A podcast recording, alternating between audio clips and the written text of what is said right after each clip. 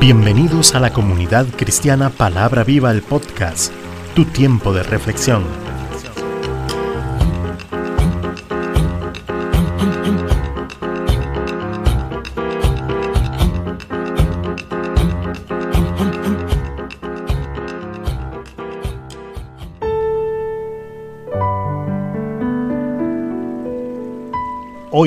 Con José Alberto Delgado.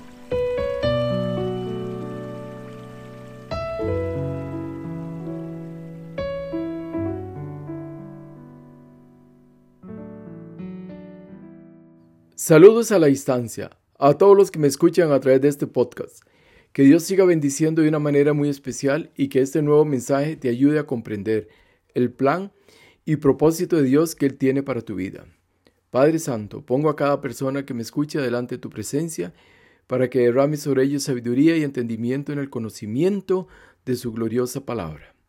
Gracias Señor por esta oportunidad que me das para llevar este mensaje confiando siempre en tu promesa que tu palabra no volverá vacía, sino que cumplirá su propósito para la cual es enviada. Todo esto lo pedimos en el nombre de nuestro Señor Jesucristo.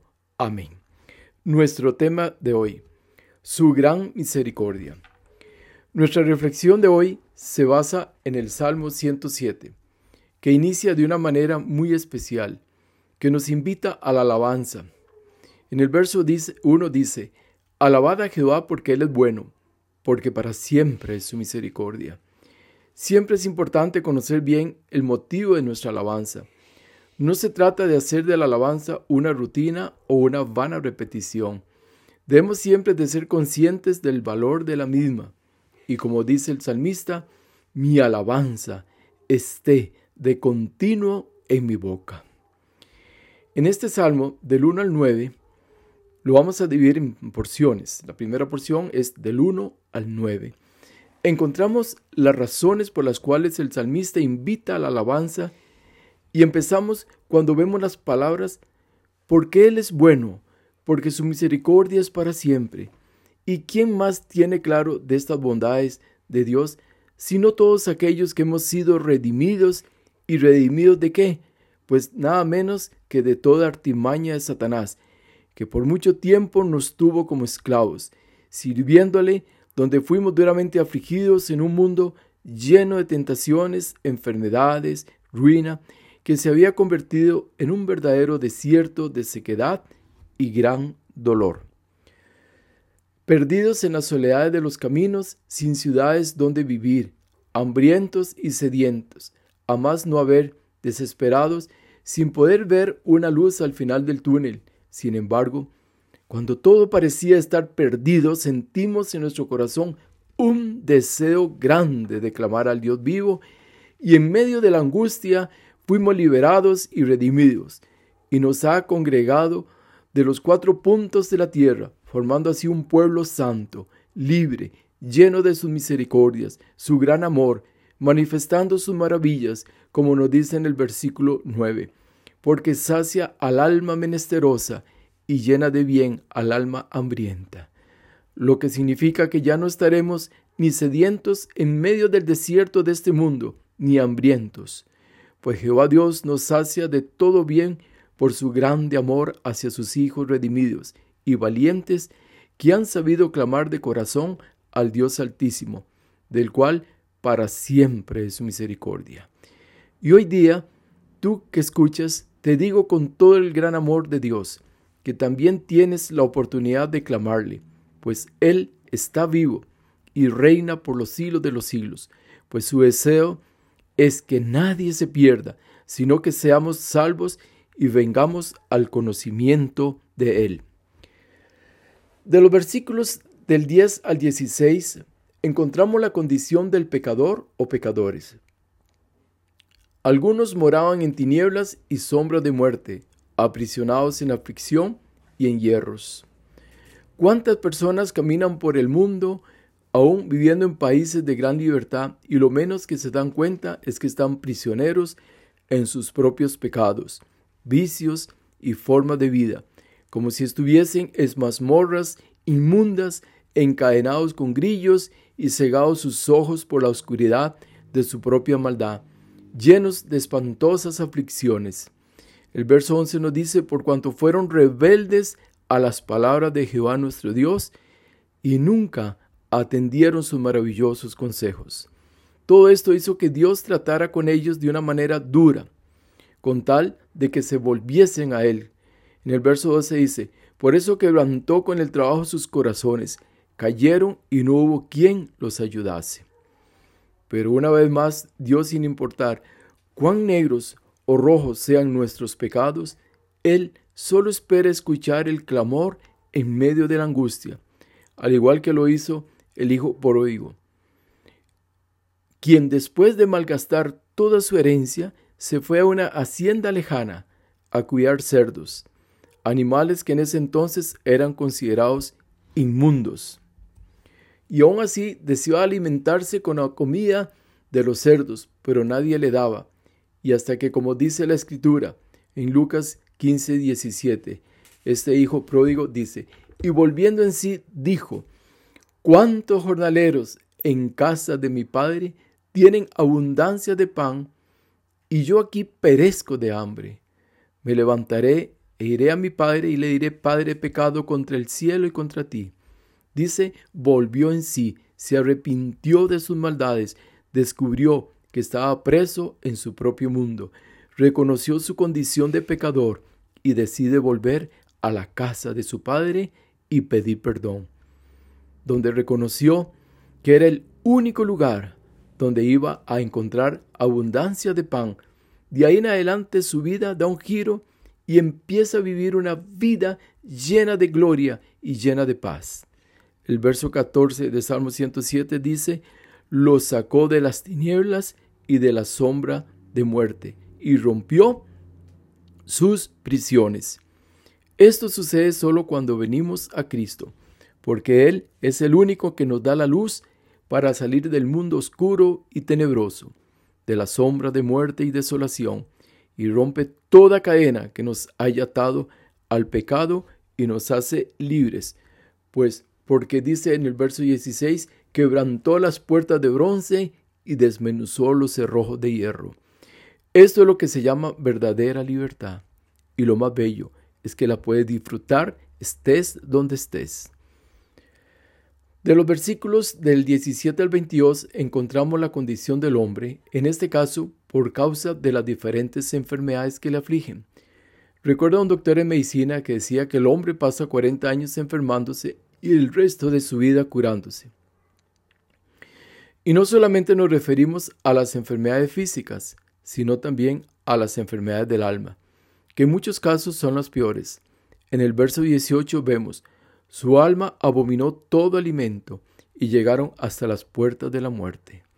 Recordemos que muchos alimentos se consideraban inmundos y muchos hombres abominaron este mandamiento, por lo cual acarreaban diferentes enfermedades. Sabemos que hoy día Jesús dijo a Pedro, mata y come, y no llames inmundo o común lo que Dios limpió. Ya no es este el problema, sino la glotonería es decir, el comer de más, sabiendo que trae consecuencias a la salud y muchas veces se llega, como dice el versículo, hasta las puertas de la muerte. Los alimentos deben tomarse como nos dice Pablo en 1 Timoteo 4:4, porque todo lo que Dios creó es bueno y nada es de desecharse si se toma con acción de gracias, porque por la palabra de Dios y por la oración es santificado. Así todo alimento que tomamos está santificado en el nombre de Cristo. Pero Dios sigue manifestando su grande misericordia y a través del sacrificio santo y glorioso de Cristo en la cruz nos ha traído sanidad, no solo para nuestra alma, sino también para nuestro cuerpo. Y dice en el libro de Isaías 53:5, Mas Él herido fue por nuestras rebeliones, molido por nuestros pecados. El castigo de nuestra paz fue sobre Él, y por su llaga fuimos nosotros curados. ¿Pero qué tenemos que hacer? Dice, pero clamaron a Jehová en su angustia y lo libró de sus aflicciones. Envió su palabra y lo sanó y lo libró de su ruina. No olvidemos que el clamor es una oración que tiene que salir de lo más profundo de nuestro corazón, que denote arrepentimiento y el deseo de vivir una vida diferente y para Dios, y que manifieste frutos, que declaren nuestra nueva forma de vida y que den testimonio de lo que Dios ha hecho por cada uno de nosotros. En el Salmo 147.3 dice, Él sana a los quebrantados de corazón y venda sus heridas. Y de los versículos del 23 al 32, el Salmo 107 nos enseña la vida de los marineros en la mar, cuando vienen las tormentas tempestuosas, el subir y bajar de las olas, nos enseña lo débil y frágil que son nuestras vidas. En el verso 26 dice la palabra, suben a los cielos, descienden a los abismos, sus almas se derriten con el mal.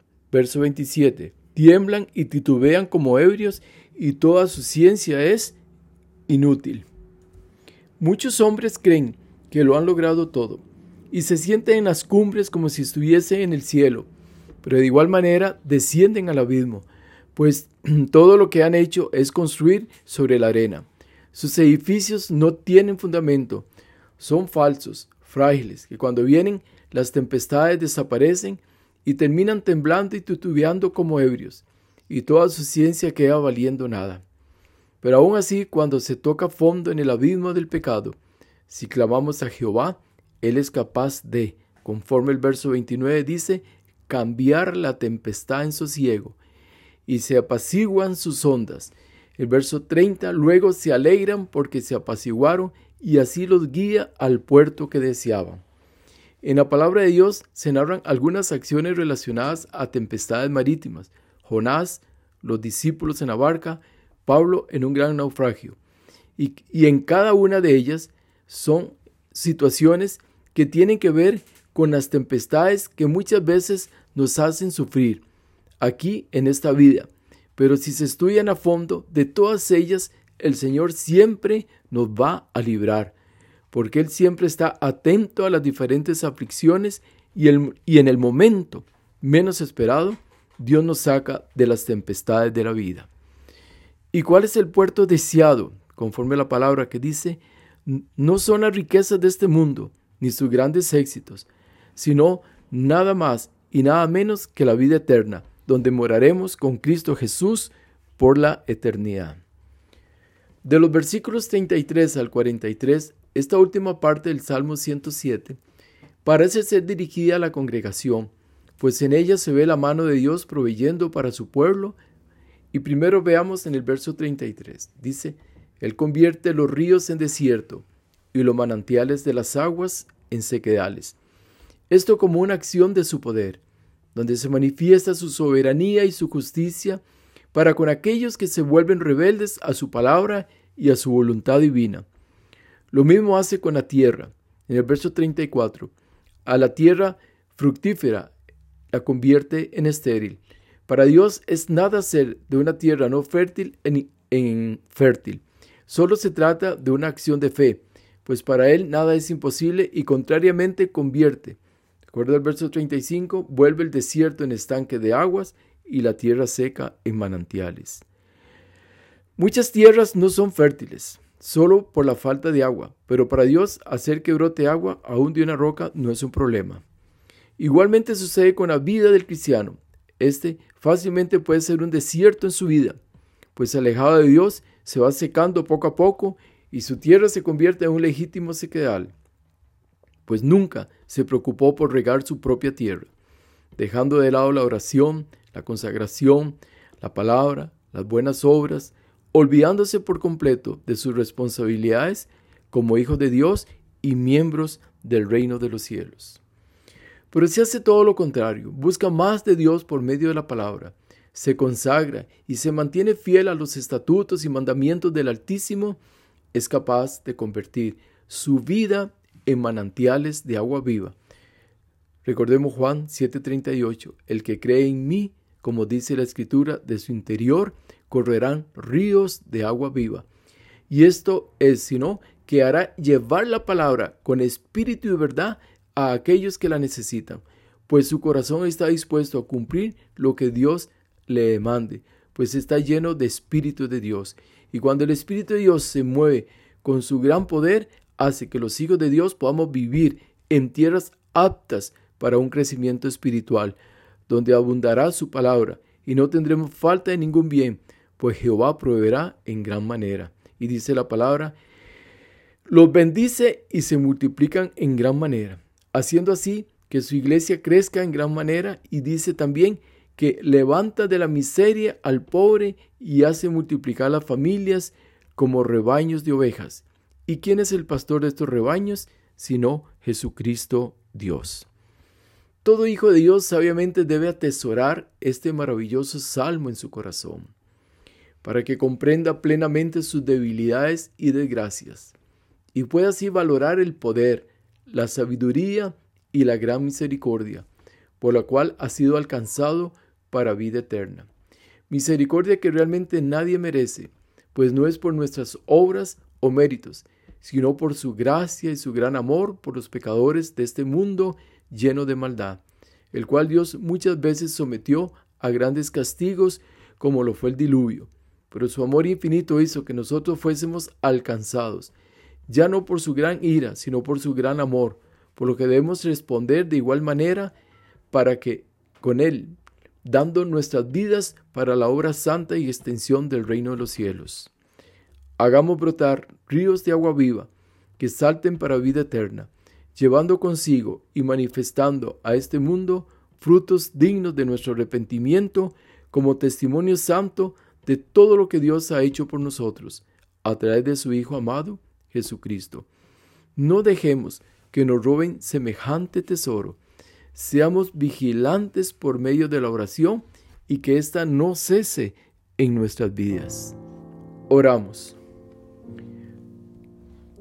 Padre glorioso, enséñanos a permanecer siempre en tus caminos santos, que conociendo que tú eres soberano y grandemente misericordioso, no permita que nos alejemos de ti, sino que sea todo lo contrario, que seamos hijos que estemos dando fruto al 30, al 60 o al 100%.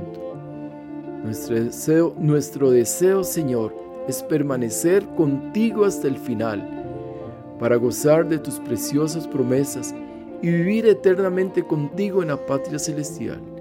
Y al igual a aquellas almas que aún no te han conocido, permítales, por medio de su Santo Espíritu, ser convencidas de justicia, de juicio y de pecado, haciéndolas comprender que solo en Cristo hay salvación y vida eterna, para que también gocen juntamente con nosotros de tu reino santo y tu reino glorioso, Padre. Todo esto te lo pedimos a ti, Padre Celestial, en el nombre de tu Hijo amado, Jesucristo nuestro Señor. Amén.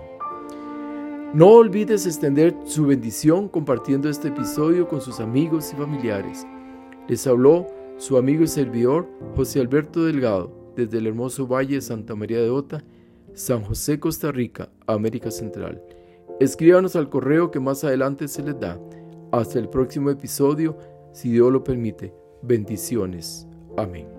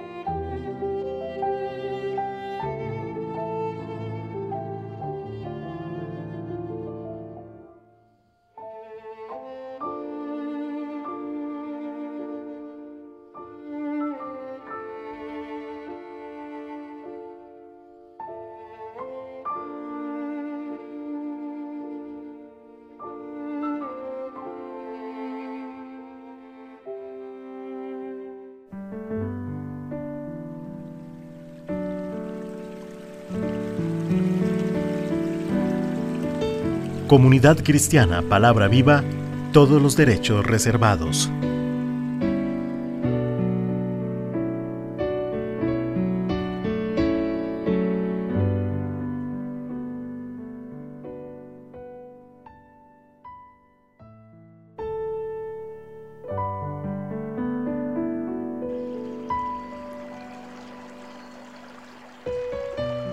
Gracias por escuchar este episodio.